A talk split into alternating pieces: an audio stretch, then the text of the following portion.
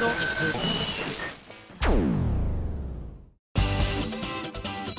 あさみのシンガーソングゲーマー。皆さんこんにちは。今井あさみの SSG335 回目でございます。さあメール紹介したいと思います。そろそろ皆さん私の服装でお気づきかとは思いますが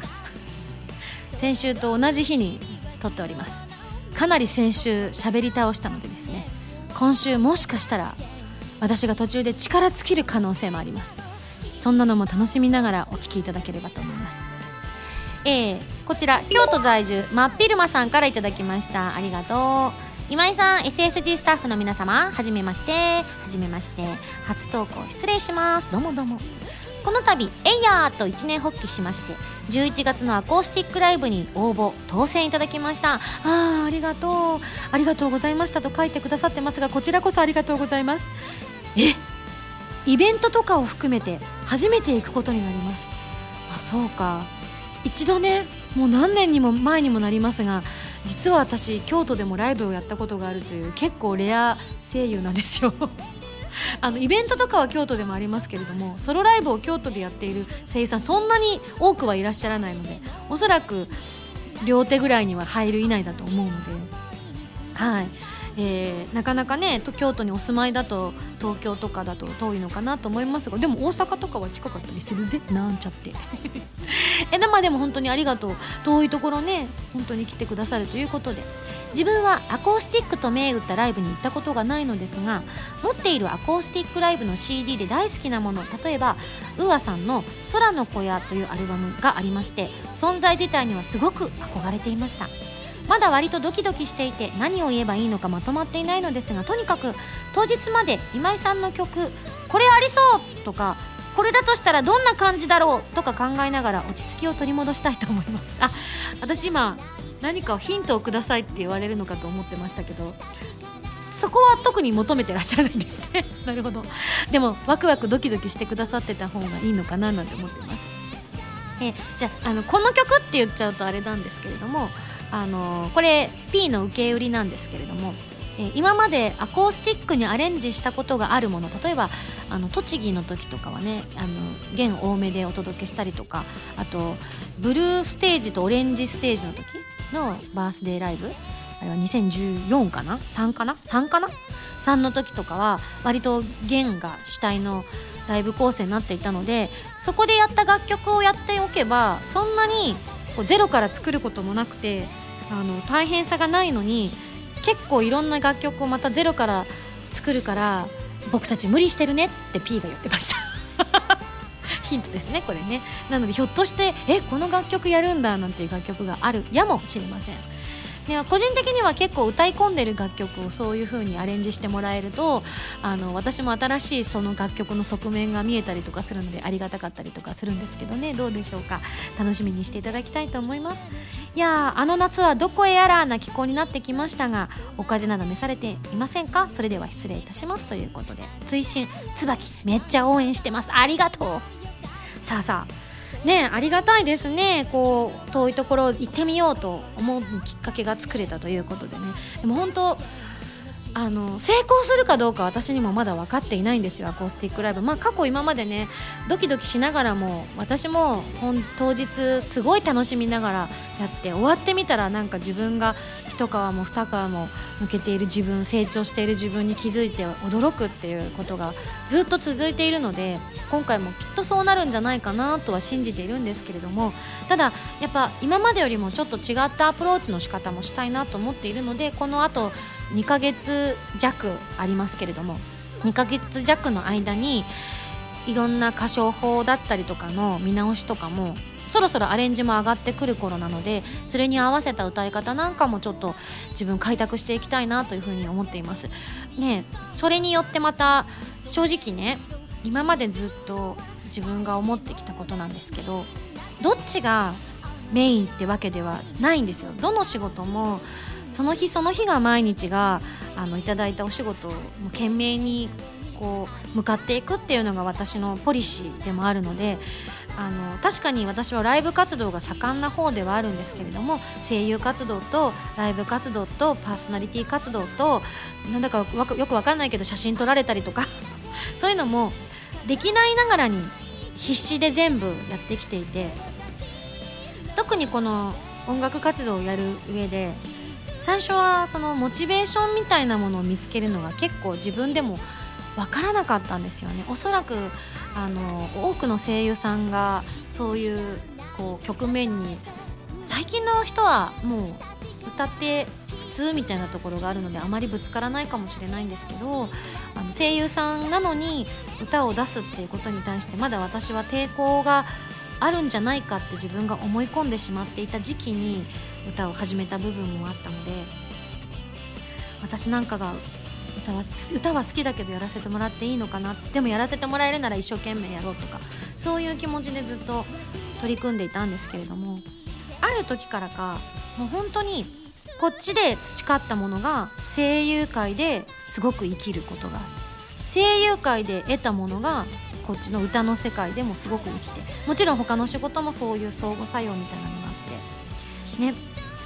私は結構その声優としても歌をたくさん歌う作品をが代表作品ということにあのなったので結果的になったので他にもそれ前にもたくさんいろんな作品は携わらせていただいてはいたんですけれども今井あさみを語る上でいくつか作品をって言われた時に歌を歌う作品に関わったというのもあってあの本当にあのあっちの活動も今の私のソロの活動がなかったらあの進化は絶対に遂げてないんですよね。なのでなんかずっと私は別々のものとして考えなきゃいけないっていう思ってた時期もあったんですけど今の私の心境なんですけどおそらくそれこそあのアクアマリンを歌ってからかもしれないですね。アクアマリンを楽曲としていただいてもう本当にメロディーラインも編曲も歌詞も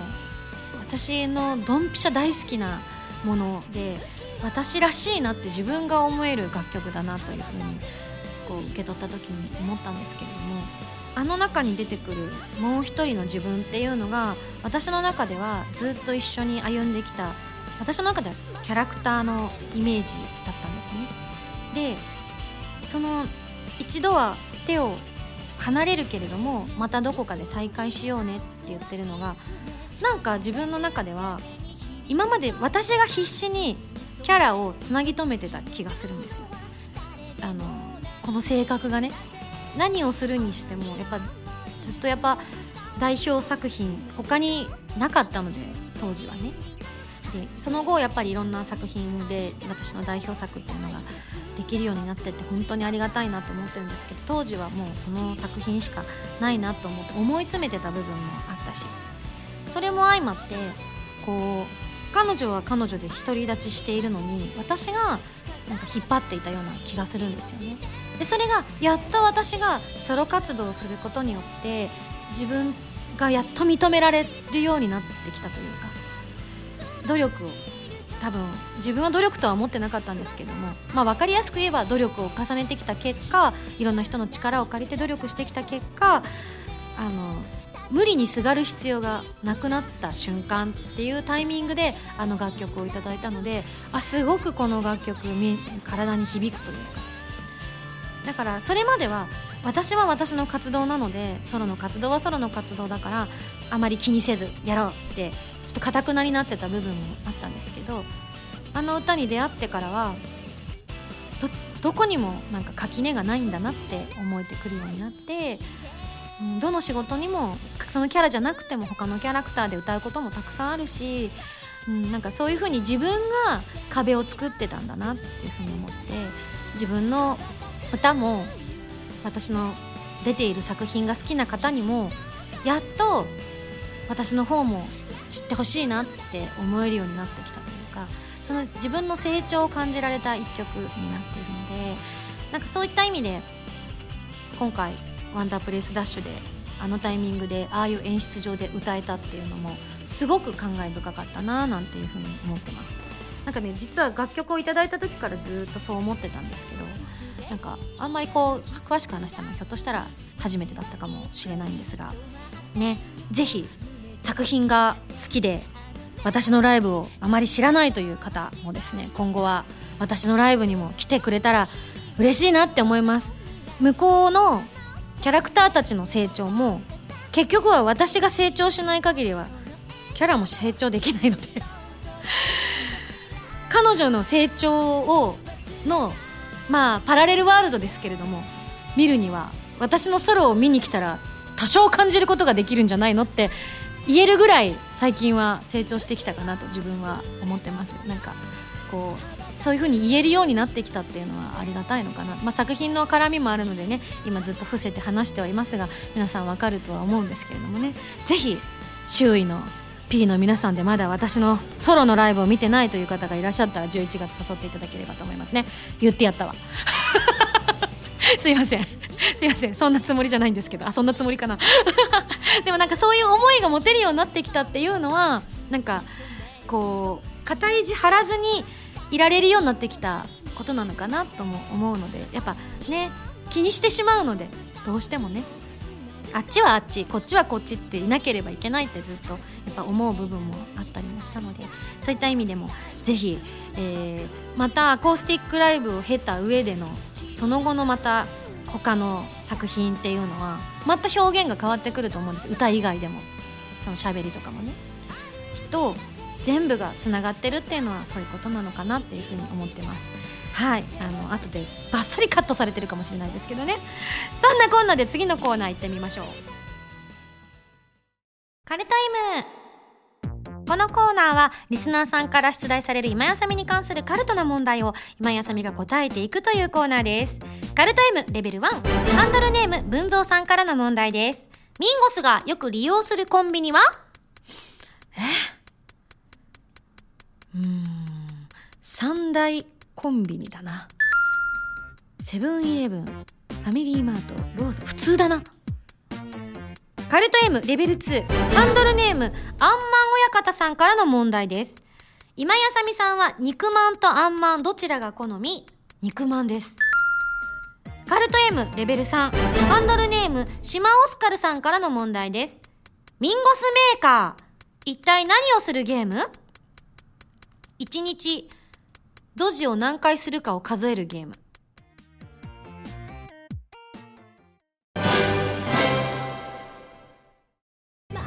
今井あさみの15枚目のシングルテレビアニメ「プラスティックメモリーズ」エンディングテーマ「朝焼けのスターマイン」が好評発売中です。アニメ版は動画工房書き下ろしジャケットに加え「プラスティックメモリーズノンテロップ」のオープニングエンディングが収録です。そしてアイラと司の「プラスティックメモリーズ」オリジナルミニドラマも収録しています。DVD 付き版通常版もよろしくお願いします。今井あさみの16枚目のシングル「バビロンビフォーザデイブレイクが好評発売中です。新曲「バビロンのほか任天堂 3DS 版「コープスパーティーブラッドカバーリピーティッドフィア」オープニング曲「シャングリラ2015バージョン」SSG のミュージックパズルで制作している「ディープオブフェイスが収録されています。皆さんぜひ聴いてみてくださいね。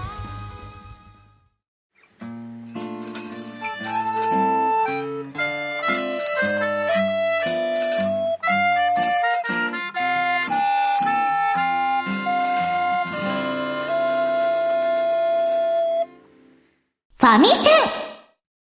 このコーナーはファミツー .com 編集部から派遣された謎の司令官みおちゃんがおすすめするゲームを真のゲーマーを目指す私今井あさみが実際にプレイして紹介するコーナーです。前回の指令書に書いてあったタイトルは任天堂さんから発売中の WiiU 用ソフト「スーパーマリオメーカー」ということでおメーカーつながりですね。さっきのカルト M のコーナーから来てますね。えー、そんなこんなでどんなゲームかと申しますと1985年に発売された「スーパーマリオブラザーズ」の30周年の節目となる今年に発売されたソフト。あれから30年も経ったのか。30年冗談だろ?マジか。覚えてますよ。1985年に「スーパーマリオ」が発売されて発売直後ではなかったんですけど発売してしばらく経って兄が父親と母親にファミコンを買ってほしいとねだって。その中で多分買ったソフトのうちの一つだったと思われます。ちょっと記憶が曖昧なんで今嘘を言っている可能性もありますが。いやーもう本当あの頃はお兄ちゃんプレイしか全くしてませんでしたね。多分私ファミコン買ってから1年以上は多分お兄ちゃんプレイだったと思います。お兄ちゃんがずっとやってるのをひたすら見ていたんですけども。でもやっぱりマリオは特別な思いがありましたよね。お兄ちゃんが全部土管に入ってワープしていくものだからこのゲームはあまり面数がないなってずっと思ってました。ふーんって。1の11の2、えーと、4のいくつだったかな？4の1かな？すぐ飛んじゃってニトさんはどうしたってこの子供ながらにねツッコミをね心の中に入れてたのを覚えてますけれどもあれから30年も経ったんですね。で最大のこのソフトの特徴なんですけれどもこのスーパーマリオメーカーのねスーパーマリオのコースが自分で作れちゃうということで自由自在に作ったコースはネットにアップロードできるので自分の作ったコースを人に遊んでもらったり世界中の人が作ったコースを遊んだりできちゃうんですということでね。私は今回動画の中ではまだ皆さんが世界中の皆さんが作られたコースでちょこっと遊ばせていただいたという感じだったんですけれどもあのレベルが高すぎてドン引きっていう。あんなん絶対私じゃ作れないしどういう頭の思考回路してたらこんなすごいものが作れるんだろうかって思ったけどやっぱ世界にはねすごい人たちがたくさんいるんだなっていうのを改めて感じた瞬間でもありましたけれども。まああのテレビでねあの動画でも言いましたが芸人さんと俳優さんが CM やってらっしゃってで僕が作ったコースやってみてくださいよなんていうのをねやってるのを私も見てうわすごいなんて思いながら見てたんですけれどもいやあのー、全て作れちゃうらしいですよ。ね、私たちが遊んだゲームのコースは割とシンプルなものからもあのスタッフさんもともとのねあのみんな最初買った時に入ってるスタッフさんが任天堂さんが作ったコースとあと世界中のあのリアルにどなたかが作ったコースで何もしなくてもゴールできるってやつとあとこうヒントがみんなが 教えてくれたりとかする不思議なコースっていうのをねやらせていただきましたけれどもやっぱセンスが問われますよね。どう自分だったらどう作るんだろうなんていうのを想像する間もなくあっけに取られながら終わってなんか横スクロールマリオにするのか縦をうまく使うかによっても全然イメージが変わってくるのかなっていうふうに思いましたあと時折マリオじゃなくなるのもね遊び心が任天堂さんならではというかあの他のメーカーさんとかのキャラクターじゃなくてやっぱ自社であれだけアイドルキャラがたくさんいらっしゃるっていうのが本当にすごいと思いました。ねえ。もうまあもちろん他のメーカーさんだけでもねいくつかそういう有名キャラいるんですけどやっぱ任天堂のこうキャラクターたちのキャラの立ち方って世界のネズミの国に匹敵するものがあるなというふうに思いますよね。あちなみにあれ？なんと私は全然見ることができなかったんですけれども他社のキャラのフィギュアも存在するんですってよ。例えば私が今見ているサイトによるとロックマンとかパックマンとかあパックマンだ本当だ。わーすご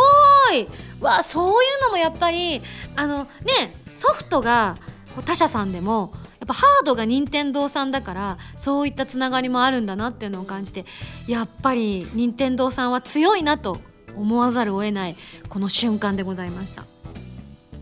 でどんなのができるかちょっとあのここに説明文書いてあるので一応紹介しますね、まあ、文章で聞いても分かりにくいと思うので一番はね目で見て確かめるのがもちろんなんですが、えー、ブロックやコイン敵の配置はもちろん地上地下海お城などなどのシーンも含め好きなコースを簡単に作ることができますと。またアイテムやギミック敵キャラクターを組み合わせて例えばキノコに羽をつけることもできますと。コインが飛び出すキラー放題にしたりと今までになかったような驚きの仕掛けも可能なんですと。あとね動画の中にもありましたが「スーパーマリオブラザーズ」の他に「スーパーマリオブラザーズ3」「スーパーマリオワールド」「ニュースーパーマリオブラザーズ U」のスキンを選べば見た目アクションの異なるステージにすることができるんですということで。いやなんかゲームとネットが融合する世界になってから一番こういうのがすごいなと思うのは作ったコースをねアップロードしてみんながそのコースで遊んでもらうことができるっていうのがこれ30年前には想像もつかなかった世界ですよね。なんか子供の頃はゲームを作ってる人たちってやっぱり私たちからしたら神みたいな存在でなんかとんでもない人たちがとんでもないものを作ってるのを私たちが遊ばせていただいているって思っていたんですけれどもやっぱこういろいろねネットとかパソコンとかの技術もどんどん普及していってこう素人さんが素人さんでなくなった世界じゃないですか今って。例えばゲームに関してだってプレイヤーでもプロの方がいらっしゃったりとか昔はやっぱりそんなのやっぱネットワークが普及してきたからこそそういうのがより生えてるのかなっていうふうに思ったりするんですよね。でこういう一般の方のアイデアっていうのがプロの方を凌駕する時もあるのかなっていうふうに思うとまたプロの方もそれに負けじといろんなものを作らなければいけないということで、ね、プレッシャーでもあり想像力のこうなんか応酬の試合というかゲーム業界がまた一つ発展するためにお互いがこうアイデアをね出し合っていくという意味でもやっぱりマリオってすげえなって 思いますよね。じゃあ、えー、今回はねあの私遊ぶだけだったんですが何やらここにねこんなことが書いてあるんです。えー、今回は最初からゲームに収録されているサンプルコースとユーザーさんが作ったコースをプレイしてもらいましたが次回は実際にコースを作ってアップロードをしてもらいますよって。あということは指令書にもそれ書いてあるな。ちょっと読んでみよう。ババン。指令書。ミンゴさんこんにちは。こんにちは。というわけで次回のゲームもスーパーマリオメーカーミンゴスさんが作った奇想天外なコースを実際にアップロードしてもらいますよ。それでは頑張ってね。謎の司令官みおちゃんよりと。やはりな。やっぱそうか。じゃあ今週と先週が2本撮りだったんであの来週は期間があるんですよ。あの洋服でバレるんでオープンにしていくスタイル。なので1週間ちょっと構想を練りたいと思います。頑張るぞおおそれでは来週のファミセンもスーパーマリオメーカーに大決定。以上ファミセンのコーナーでした。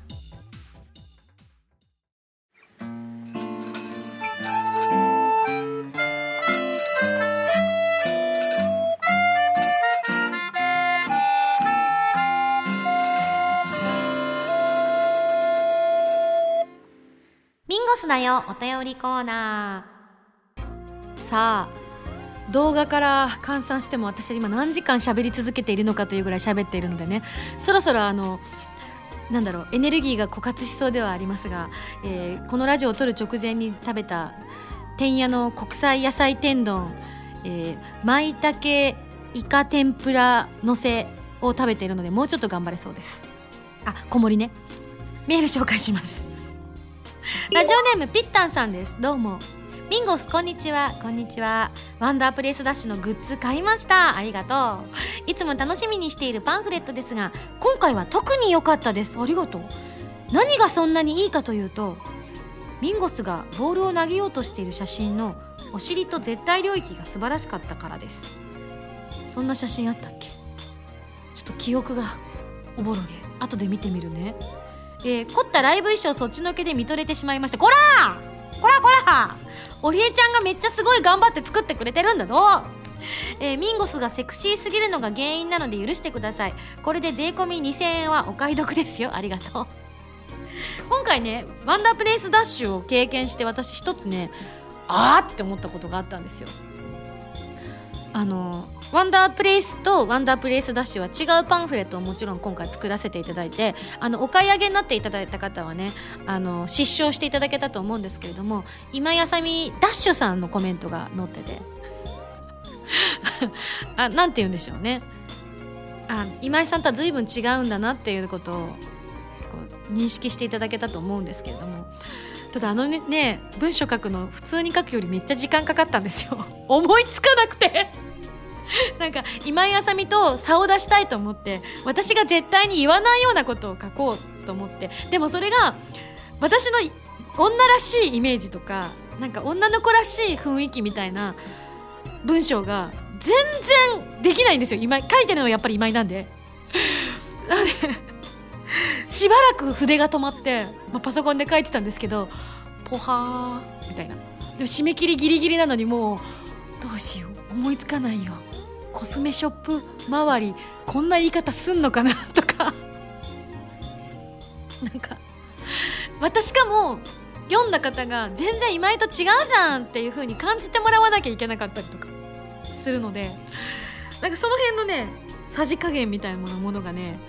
やっぱまあダッシュも私ではあるのであのなかなかねどうしてねあのもっと上手に書けないものかと頭を悩ませたものではありましたけれども、まあ、楽しんでいただけたならよかったかなと思うんですが一番いいなって思ったのがやっぱり毎回ライブって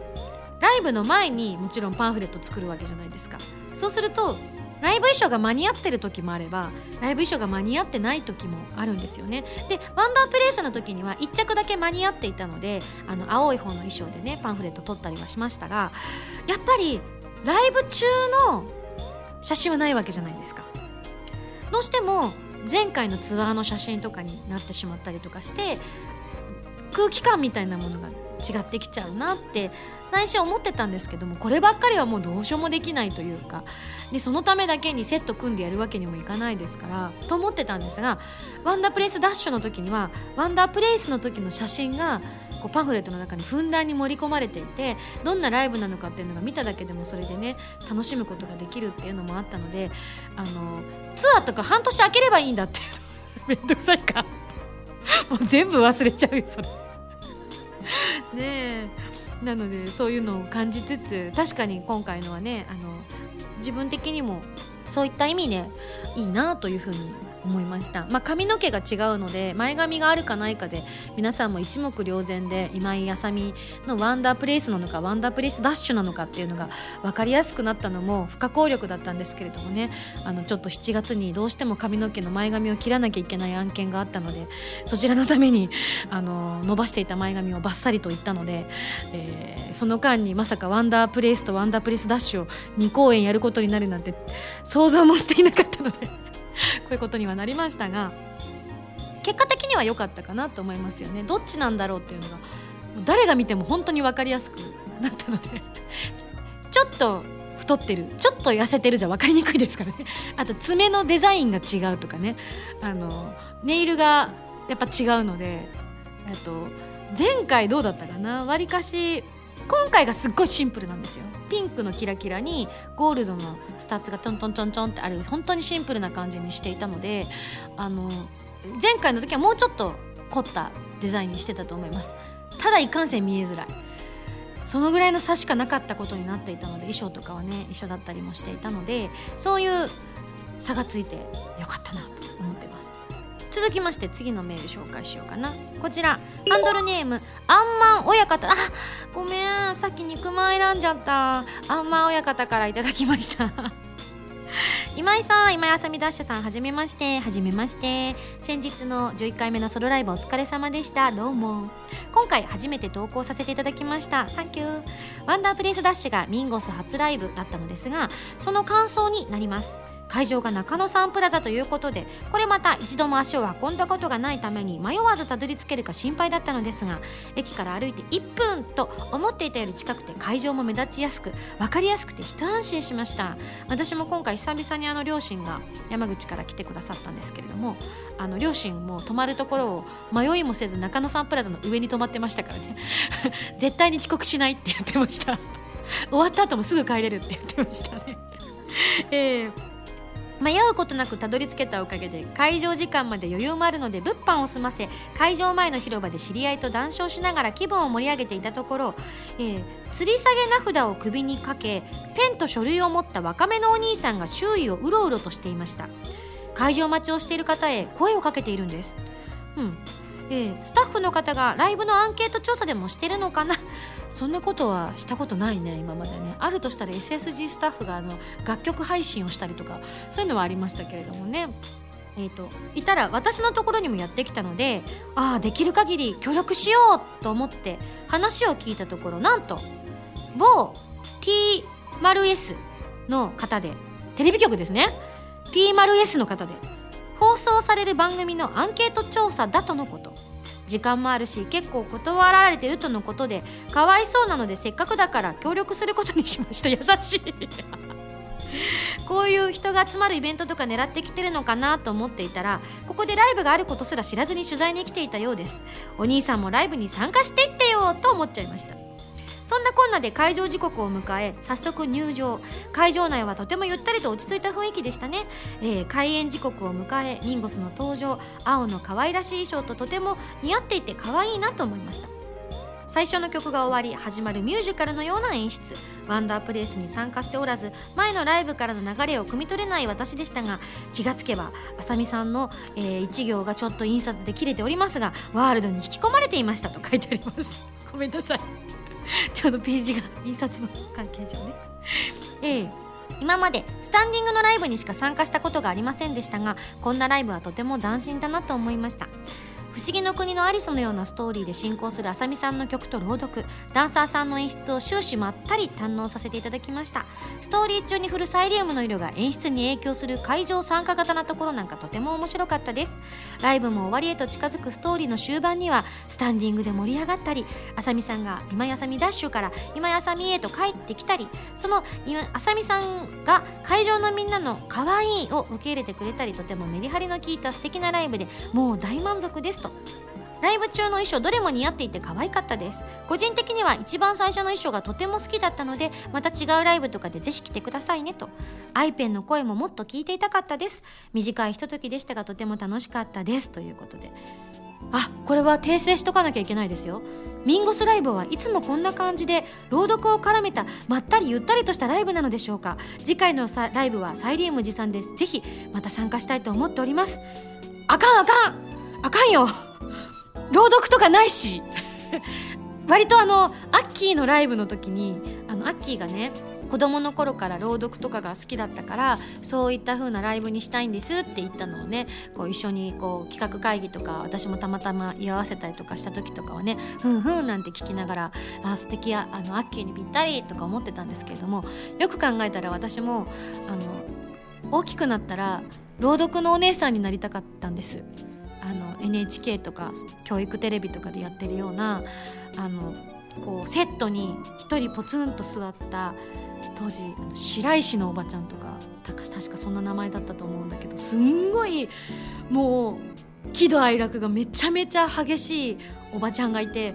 結構小さい子は泣き出しちゃうようなのがあったんで白石佳代子さんかな。それがすんごい子供の頃から好きで私もこんな人になりたいなんて思いながら思ってたのがあのそういうのができてねすごく楽しかったなと思いましたし一個すごく個人的に嬉しかったのが今回あの音効とかをやってくださったスタッフさんがワンダープレイスとワンダープレイスダッシュ両方やってくださってたんですけれどもやっぱりこう私はスタジオとかでねお仕事でこう朗読することってあんまり機会としてはなかったりとかするので自分流自己流というかもともと自分がこんな風だったらいいなと思った自己流でやっていてこう添削してもらうわけでもないしこれに関しては、まあ、一応ね聞いてくださってる小村さんとかがいらっしゃってここはこんな感じにするといいんじゃないかななんていう風にディレクション多少してくださってはいるんですけれども基本はやっぱりほぼほぼ私にお任せの部分が多かったのでこう取ったは取ったけどこうクールに自分でどうだったんだろうっていうのが私は多分一生体験できないんですよね。なぜならばステージにいるから。でこうたくさん文章を読んでる部分とかもあったりとかしてその間って私って聞いてるわけではなくてこう会場の音を漏れ聞きながら次の楽曲の準備だったりとか着替えだったりとかをすごく一生懸命やってたりとかする時間なのでこう冷静に私のそのナレーションを聞く時間っていうのはやっぱりなくて。なのでそういった意味でどうだったのかなっていうのをこうふんわりとしてちょうどギリギリでねアニメロさんであの有料ではありますけれどもワンダープレイスの様子が配信されててあのぜひ、ま、あのアニアニメロの会員の方は見ていただきたいななんて思ってるんですけれどもあの月額そんなに高い金額じゃなくあの全部見れるので超おすすめですよ。しかも私の動画だけじゃなくて全部見れるんであれ超おすすめです。いろんな人のライブが見れちゃいます。もしあのあ今後ね兄様とかもチケット優先販売とかもあったりとかするらしいんでね。結構ねどうしようかなと思ってた方これを機にね入ってみるのもいいんじゃないかなと思ってますが。そんなこんなで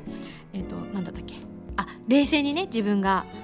分かんないまま来ちゃったってのがあってふと不安になったんですよね。で今回新しく撮り直したとこもたくさんあったんですよね。前回のものをあの流用しているシーン全く同じシーンとかはあえて一緒のナレーションにすることによってこうワンダープレイスとワンダープレイスダッシュの差が出たらいいなと思ったりもしたので全部撮り直すことも可能だったんですけどわざと一緒にしたり一緒にしなかったり同じ文章だけど撮り直したりとかいうのをちょこちょこ細かくこうやってたんですよ。でその時に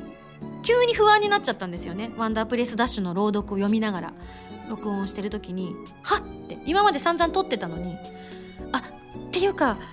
ひょっとしてこの喋り方だと聞きづらいですかね？会場で聞いてると何言ってるかわからないみたいな風にここのテンポ感とかこういう読み方だとなっちゃいますかね？みたいな話をした時にその今回も担当してくださった音工の方が本当に普段あまり多くを語らない結構ね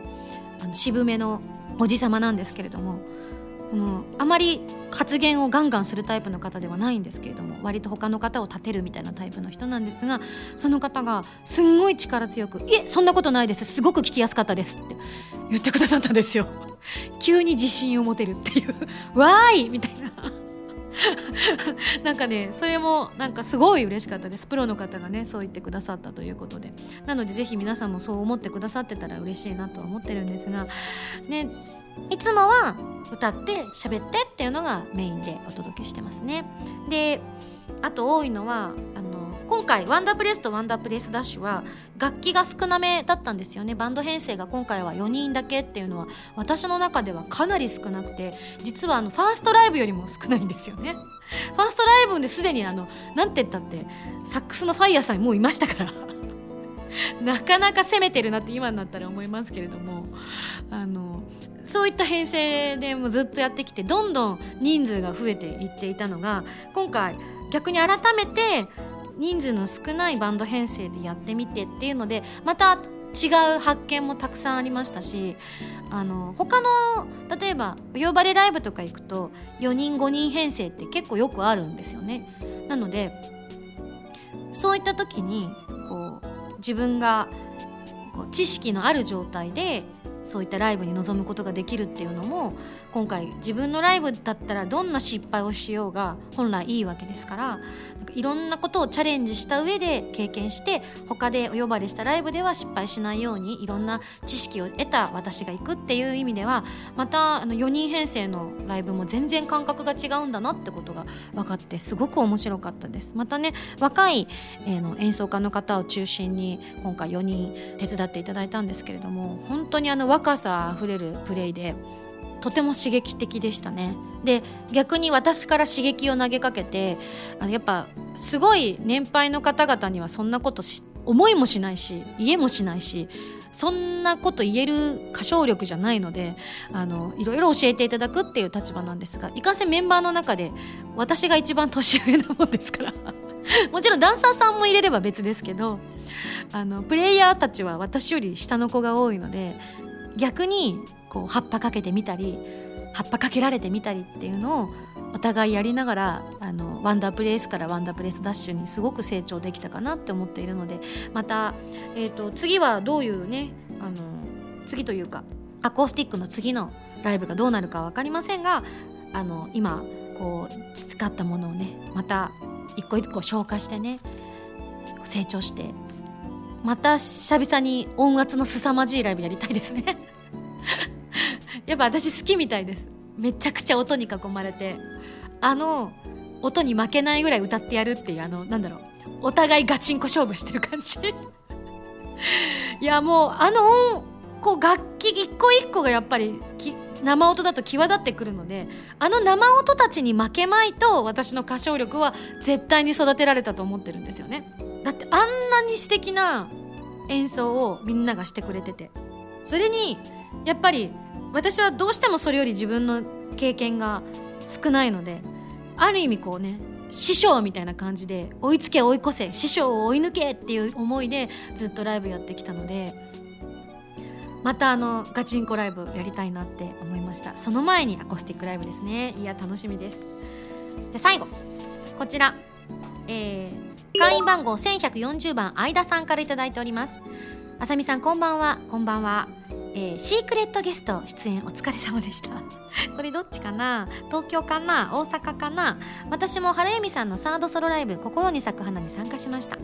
お二人の歌が素晴らしかったことについては多くのメールが届いていると思うので MC の感想をしたいと思います。相変わらず由美さんとは仲がよろしいようで2人のトークで心地よい笑いが生まれてましたね。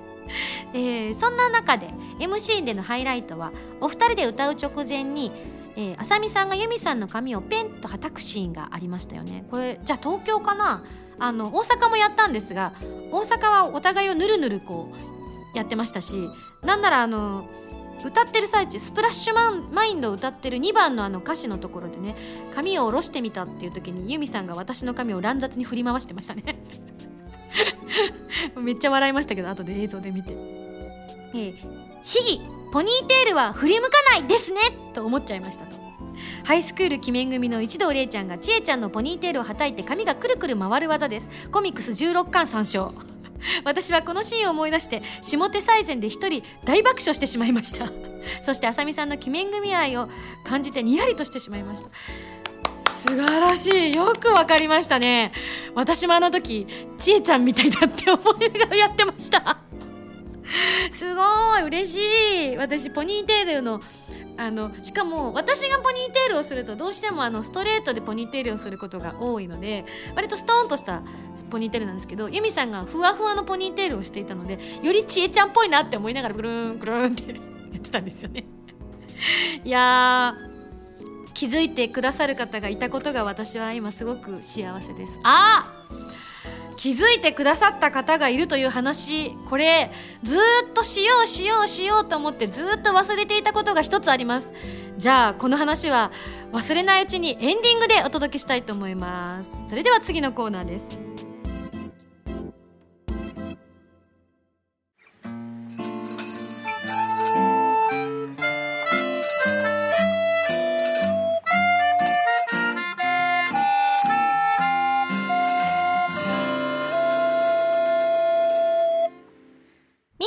ミュージックプレイヤーこのコーナーは今井あさみの新曲などをお届けしていくコーナーでございます。それでは早速楽曲聴いていただきたいと思います。シャングリラ2015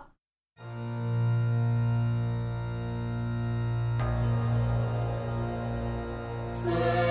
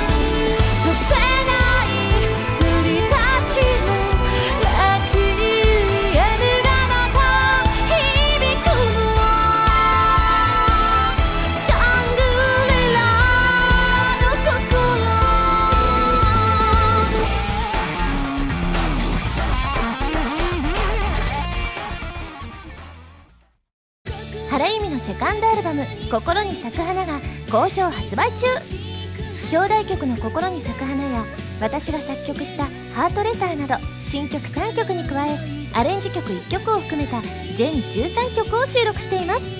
今の私が詰まった素敵なアルバムになっていますのでぜひ聴いてくださいね。皆さんこんばんは。こんばんは。あ声が聞こえましたね。どうも今やさみです。今日は皆さんどこでラジオを聞いてらっしゃいますか？お家？旅先？物販待機？なんちゃって、えーこの番組は歌とゲームをテーマにお送りしているウェブラジオ今井あさみの SSG です。ファミツー .com のほかポッドキャストや YouTube でも配信中です。みんなのライフスタイルに合わせてあなたに寄り添うラジオ今井あさみの SSG 毎週土曜日0時に更新中です。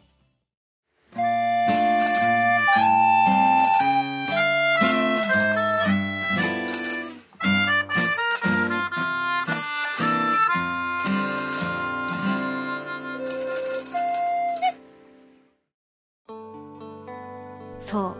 今度こそ忘れない。まず最初に忘れたのが東京公演の由美さんの「心に咲く花」の東京公演の、えーと由美さんがお着替えに行った時に私が話すっていうのが時に忘れ。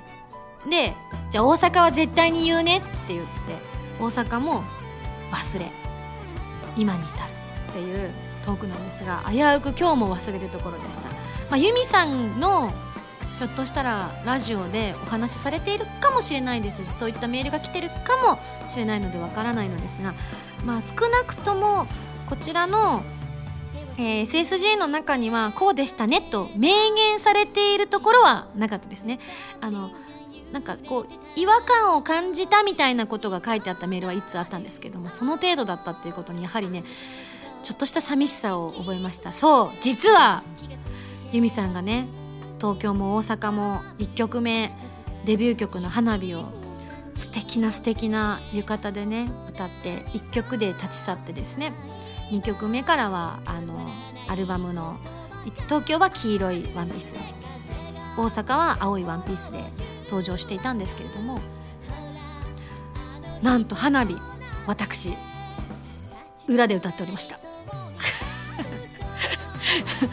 突然あの当日にな東京の当日になって「あさみさんいるのにあさみさん歌わないの寂しいですよね」みたいな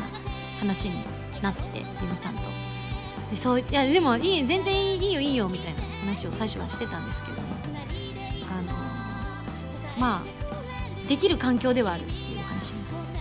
じゃあやっとくかっつって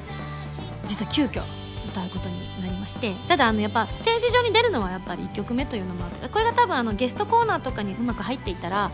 あのあれだったんですがいかんせんあの浴衣でどうしても登場したいという演出があったので由美さんの熱い希望と。やっぱそこはやっぱ私も浴衣であるべきだと思ったんですが浴衣にしちゃうと着付けが大変じゃないですか。あの本当にあの普通の浴衣なのであのいわゆる早着替え用のとかの浴衣でマジックテープとかではないのでちんと衣装さんが着付けてくださってるのでこうライブの前大体40分ぐらい前から由美さんは着付けに入るわけです40分か45分ぐらい前から着付けに入ってるのを私もねこう横目で見ながらこんなに早く準備するなんて大変だなって思いながらね見てたんですけれども。それぐらいかかってしまうので、まあ、曲の途中っていうわけにはどうしてもいかないということで。あのじゃあどうするって話にでもせっかくだからあさみさんの生がいいですって由美さんが言ってくださったのもあってじゃあ生で歌おうってことで実はどこで歌ってたかというとですね、えー東京公演はですねこれがひどい。あの、まあ、会場の広さとかあのいろんなものも相まってやっぱ由美さんが動きが見えた方がいいなと思って袖の方に隠れていたんですけれどもあの割とね由美さんを見ようとすると端っこの方のお客さんから見えてしまって立っているとあのもう私ライブのそのゲストで出るための衣装に着替えていて白い服を着ていたのでちょっと目立ってしまうかなっていう思いがあったのでなるべく皆さんの邪魔をしたくない由美さんに集中してほしいなっていうのもあったのでなるべく姿勢を低くしようと思った結果なんと驚きの袖でしゃがみ込んで歌ってたんです。縮こまって歌ってる。でその光景がどうもスタッフさんの中ではツボだったらしくてかなり笑ってましたね。まさかここで生で歌ってるとは思うまいみたいな。でそれもうまくいったっていうのもあって。でじゃあ大阪もじゃあ歌おうもちろん歌おうっていうことになって。で大阪の方がもっとよりにお客さんに近くてもう今度は逃げ道がなかったんですよね。なのであのスタッフさんの後ろでいかにもスタッフですっていうふりをしながら歌ってたんですけど最前の人に見えてなきゃわかあのバレてなきゃいいななんて思いながら。ただあの歌い方とかあのハモリの場所とかもちょこちょこかいあの CD とは変えていたりとかしていたのでそういった意味で気づいた方がいるかななんて思ってたんですけど特に反応はなかった。ですねああとねあそう気づいてほしくて生感を出したいと思って東京公演の時にとっさにセリフにしたんですよ。私の掛け合いのところ。特に反応はなかったですね。残念です。あのあれからとかこの夏とかあの辺のどこかをですね二言だけセリフにしたんですよ。わざと。由美さんの歌声が際立つようにあのどうしてもかぶってしまうので落ちサビのところで。なのでそこ避けてセリフぶっ込むっていうのをやったんですけど反応はなかったですね。由美さんの番組に反応があることを期待しております。そんなこんなで由美さんとですね10月の31日に愛知県刈谷市で行われる刈谷アニメコレクション2015にて原由美ちゃんとライブを行うことが大決定いたしました。えーと無料ライブも30分間の無料ライブもあるんですが、えー3500円ちょっとあの細かいことはわからないので公式ホームページなどを見ていただきたいと思っているんですけれども3500円で原由美さんと今井あさみのですねジョイントライブ、えーおそらく2人でみっちり2時間近くお届けするんじゃないかと。まあ撤収の関係もあるからもうちょっと短くなるかもしれませんが。その辺はちょっと分かりませんが、えー約2時間のライブを行おうと思っておりますのでぜひお近くの方遠くの方お誘い合わせの上遊びに来ていただきたいと思います、えーそしてですね10月の18日、えーその2週ぐらい前にはなりますが赤坂ブリッツで行われる科学アドベンチャーライブ2015もあります。こちらはえー、と何をするのか私はまだ分かっていませんがおそらくこの時点ではいろいろ発表が多少はされているんじゃないかと思っております。私の時間軸ではまだ分かりませんがかなり楽しいものになるという噂を聞いております。噂です。はい。でも頼まれたことは全部やりたいと思っておりますのでぜひ遊びに来ていただきたいと思っています。そして11月の22日日曜日にアコースティックライブ、えー場所は横浜みなとみらい大ホールということでねパイプオルガン引き下げて、うん、むしろパイプオルガンに包まれてライブしたいと思っておりますのでぜひ皆さん遊びに来てください。番組では皆さんからのメールを募集しています。ふつおとや MMP などなど各コーナー宛てに送ってくださいね。宛先は SSG のホームページに書いてあるアドレスから題名に書くコーナータイトルを本文にハンドルネームとお名前を書いて送ってきてくださいね。次回の配信は2015年10月18日土曜日となっています。それではまた来週土曜日に一緒に SSG しちゃいましょう。お相手は今やさみでした。バイバイ。